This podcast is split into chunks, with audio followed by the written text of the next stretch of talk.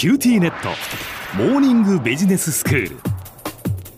今日の講師はグロービス経営大学院の田久保義彦先生です。よろしくお願いします。よろしくお願いします。えー、田久保先生にはシリーズで働き手の悩みに答えていただいております。先生今日の悩みなんですが、はい。働き方改革ということで表面上は残業が減っているんですが、はい果たしてこれは本当に働き方改革なのかと疑問に思うという話なんですが、そうですよえね。まあもう働き方改革なんか大旋風状態なまあこの数年間だと思うんですけどえも、ええ個人的に思うのはですね、働き方改革って何のためにやるのかっていうことだと思うんですね。で、働き方を改革してどうしたいかなんですよ。はい、で、まあこれいろんな見方があると思うんですけども、ええ私は働き方改革っていうのは生産性を上げるっていうことが大事だなと思います。生産性を上げる、はい。はい、でうん生産性イコールインプット分のアウトプットっていうそういう単純な算数の式が成り立つと思います。インプット分のアウトプット、はい、はいインプットした例えば労働時間に対してどれだけの成果が上がったかってことですよね。ええええええでこれが大きくなることが生産性が上がるということじゃないですか。そうですね、はい、で生産性の上げ方は単純な割り算なのでうん、分母つまりインプットつまり例えば働く時間とかを短くするとうん分母が小さくなるので割り算なんで生産性が上がる。ええ。ええでももう一方でうん。分母は同じでもうん、分子を大きくすれば生産性上がるんですよ。あそうですね。割り算ですからね、割り算ですから。ええそうすると最高なのは働く時間短くなったインプットが小さくなったのにアウトプットがでかくなったってことが実現できたら最高じゃないですか。それが一番だって生産性をが上がるっていうことになりますよね。ですよね。ええ。ただ日本の会社っていうのは分母を小さくするつまり労働時間を短くするという話だけをしてるからうん。多分違和感があるんだと思うんですなるほだから働く時間が例えば今まで10時間で2時間残業してたものが8時間になりました。でもアウトプットも10分の8になっちゃってたら生産性変わんないんですよね。ど変わりませんね。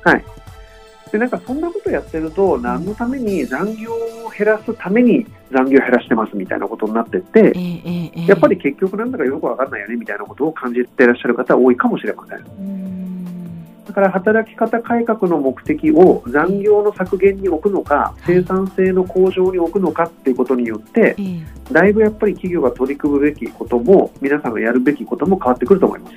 そうですね。で今度分子に着目してみるとはい。アウトプットを増やさなきゃいけないっていうことに駆られたらですね、ええ。何が必要でしょうね？やっぱり時間とお金が必要だうん能力が一定なんだったらいっぱい働かないとアウトプット上がらないですよね。はいでもじゃあ能力を上げたらもしかしたら半分の時間で同じ成果出るかもしれないですよね。そうですね、そうすると結局生産性を上げるためにはうん、能力を上げるっていうことが必須条件として加わってくるはずなんですね。はあそうかはい。アウトプットできるものを大きくしておけばええ仮に残業が1割減ってもうん能力が2割上がってたら生産性は上がるわけじゃないですか。はいはいはい、でそういうことの議論がないままにうん単に残業時間を減らしてみんな飲みに行っちゃって能力を上げないで単に時間だけ減らしたらそれはアウトプットできるものも減っちゃいますよねと。そしたら生産性上がらないですよね。はい、でそれに冷静に気がついたら、うん。なんかこんなことしてて本当に大丈夫なのかなみたいなことを思う人が出てくるのはうん。非常に健全な状態なんじゃないかなと思います。うん。私今年50歳になるんですけど、はい、まあ、これね決していいことではなかったと思います。今になってみればね。ただやっぱり僕らの時代ってうん。やたらに残業とかやっぱりしてたわけですよ。今から30年とか前って。はいはい、じゃあ本当に超効率的だったかって言われると、うん。まあなんか1.5でそれを割ってもいいかもしれませんけどもそれでもまあ結構長い時間働いてた。うん。でそういうこともやっぱり経験値として積み上がってきてるっていうのはこれは嘘ではないと思うんですよ。はい、そうすると残業ゼロなんですみたいなことを仮に言われてしまうとですね、うん。昔の人が積んできた経験とか、ええなんかそういうものっていうのは積めない世代になっちゃってるっていう言い方もできますよね。ああそうですね。うん。でそうすると、ええじゃあ昔の人に比べた時に経験値が少なくなってしまう。うん。でこの少なくなってしまったものを放置してたら、うんどうでしょう？なんか日本人の能力とか働く力ってどんどんどんどんシュリンクするような気がするんですよね。そうですね。うん、だったらその差を自ら埋めるっていうことをしていかないとええ、ダメだよねってことなんだと思うんです。そうですね。そうするとそれってどうやって埋めるんですかってことを考えたときには、いいくつかやり方があると思うんですけども、ええ、例えば徹底的に学ぶということの営みを行うとかはい。副業をして例えば他の経験を取りに行くとかええ、え NPO とかで活躍してうん。他の経験を積みに行くとか。え、はい。何か昔の人に比べてうん。働く時間が短くなったっていうところを有効活用するっていうことを自分の中に埋め込まないとええ、自分の能力っていうのは相対的に言うと低くなっちゃうよねっていうことに私はもっと多くの方に気づいてほしいなとは思います。そうですね。うん、ただ単にね残業が減って働く時間がまあ短くなってっていうやったーじゃなくてですね。でやったー飲むぞってそれいいですよ、別にね、はいあの週に1回ぐらいいいと思いますけどうん。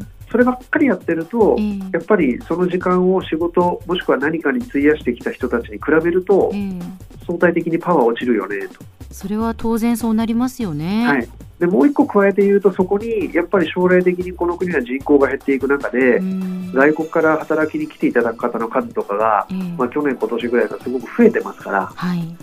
でそういう方の中にはもうものすごいハングリー精神を持った方多いですから。その方々と勝負しなきゃいけないみたいなことを考えた時にえ。大丈夫かっていう感じはうん。少しありますよねやっぱりね。そうですね。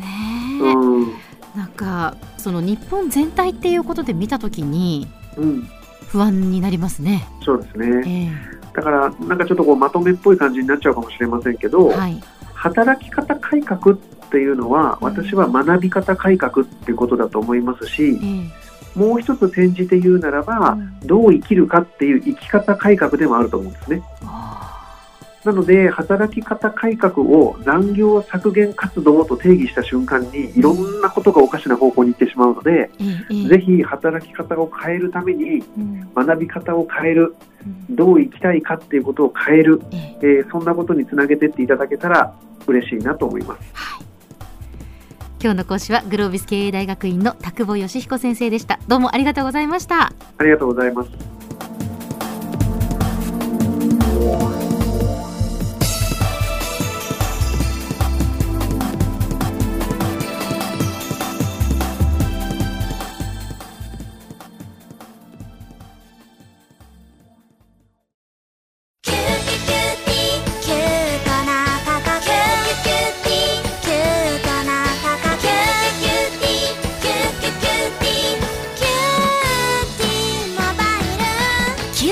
キュートな価格の QTモバイル。月々税抜き990円から。お近くのショップまたはウェブへ。